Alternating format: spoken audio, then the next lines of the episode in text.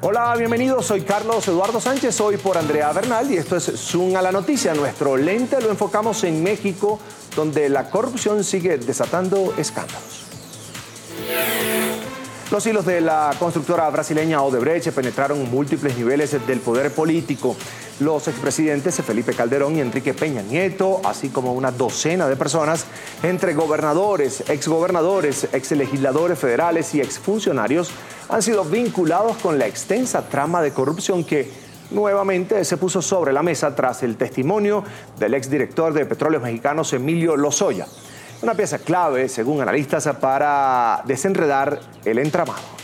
Por todo esto, hoy preguntamos el tema corrupción en México se hará justicia, caiga a quien caiga, y quiero saludar a nuestros invitados de hoy. Los invito también a responder brevemente a esta pregunta para abrir el debate hoy aquí en Zoom la noticia. Comienzo con Doreni Cayetano, diputada federal por el partido Morena. Buenas tardes, bienvenida.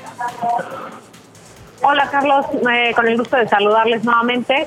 Pues eh, yo creo que es un gran principio que ahora eh, quienes se decían impolutos estén rindiendo cuentas ante la justicia mexicana.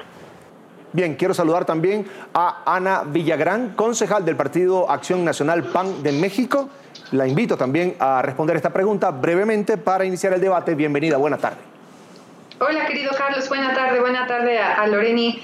Eh, que caiga quien caiga siempre cuando sea con justicia y no por el afán, por la sed de venganza del presidente. Que caiga, que caiga si es porque la justicia se ejerce y no la venganza.